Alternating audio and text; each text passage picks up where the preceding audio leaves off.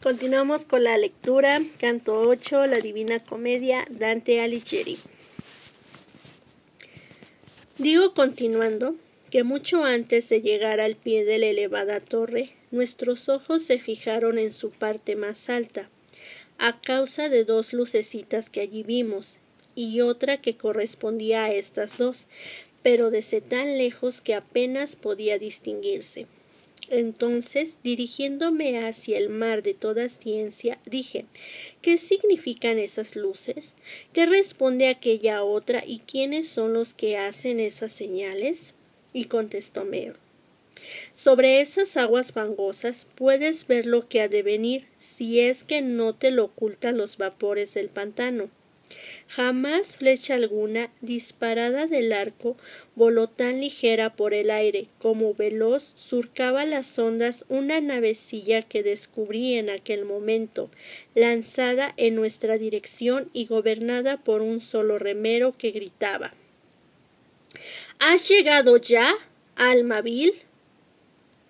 Flegias, flegias, gritas en vano esta vez, dijo mi señor pues esta vez nada obtendrás sino el pasarnos con tu barca.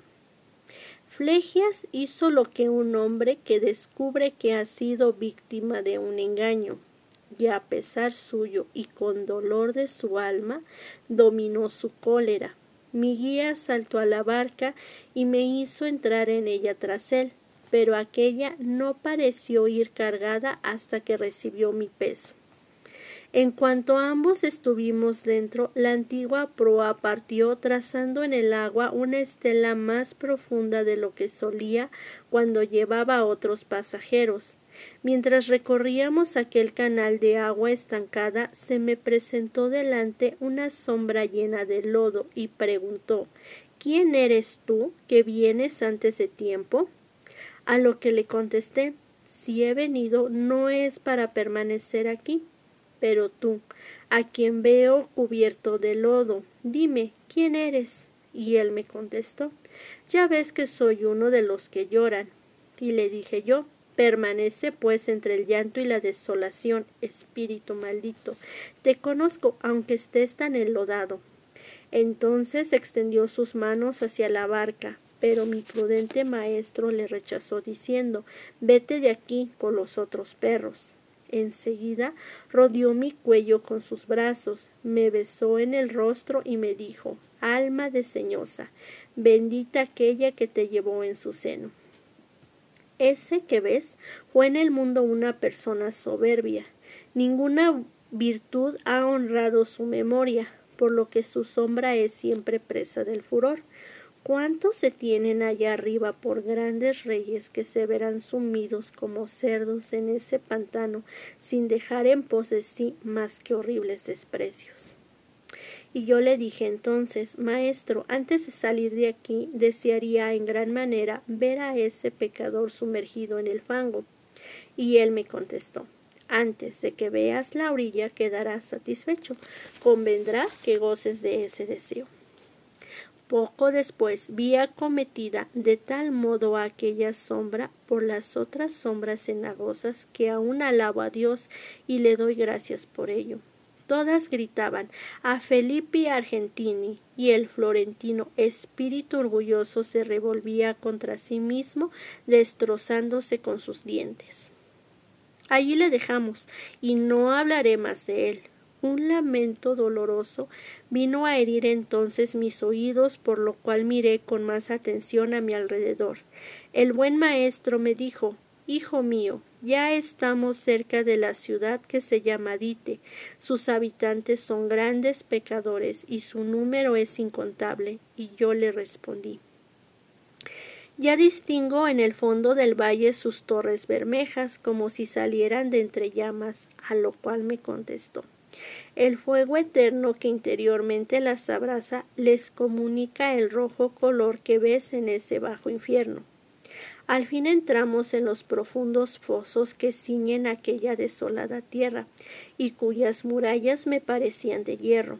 Llegamos, no sin haber dado antes un gran rodeo, a un sitio en el que el barquero nos dijo en alta voz Salid, he aquí la entrada. Vi sobre las puertas más de mil espíritus caídos del cielo como una lluvia que decían con ira. ¿Quién es ese que sin haber muerto anda por el reino de los muertos? Mi sabio maestro hizo un ademán expresando que quería hablarles en secreto. Entonces contuvieron un poco su cólera y respondieron Ven tú solo, y que se vaya aquel que tan audazmente entró en este reino, que se vuelva solo por el camino que ha emprendido locamente, que lo intente si sabe, porque tú que le has guiado por esta oscura región, te has de quedar aquí. Fácil es imaginar mi estado de espíritu al oír aquellas palabras malditas y el temor que me acometió de no poder volver ya más a la tierra. Oh mi guía querido, tú que más de siete veces me has devuelto la tranquilidad y librado de los grandes peligros con los que he tropezado, no me dejes, le dije, en este abatimiento. Si nos está prohibido avanzar más, volvamos al punto sobre nuestros pasos. Y el noble, y el noble señor, el que hasta allí me había conducido, me dijo, no temas, pues nadie puede cerrarnos el paso que Dios nos ha abierto. Aguárdame aquí, reanima tu abatido espíritu y alimenta una grata esperanza que yo no te dejaré en este bajo mundo. Enseguida se fue el dulce padre, dejándome solo, y yo permanecí en una gran incertidumbre, agitándose el sí y el no en mi cerebro. No pude oír lo que les propuso, pero habló poco tiempo con ellos, y todos a una se precipitaron hacia la ciudad, nuestros enemigos dieron con las puertas en el rostro de mi señor, que se quedó fuera, y se dirigió lentamente hacia donde yo estaba, hacia donde yo estaba.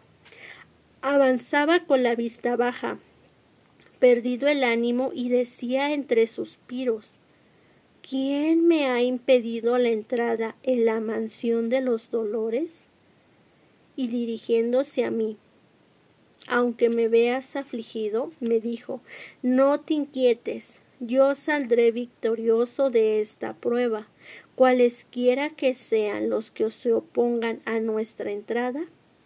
Su insolencia no es nueva, ya la demostraron ante una puerta menos secreta, que se encuentra todavía sin cerradura.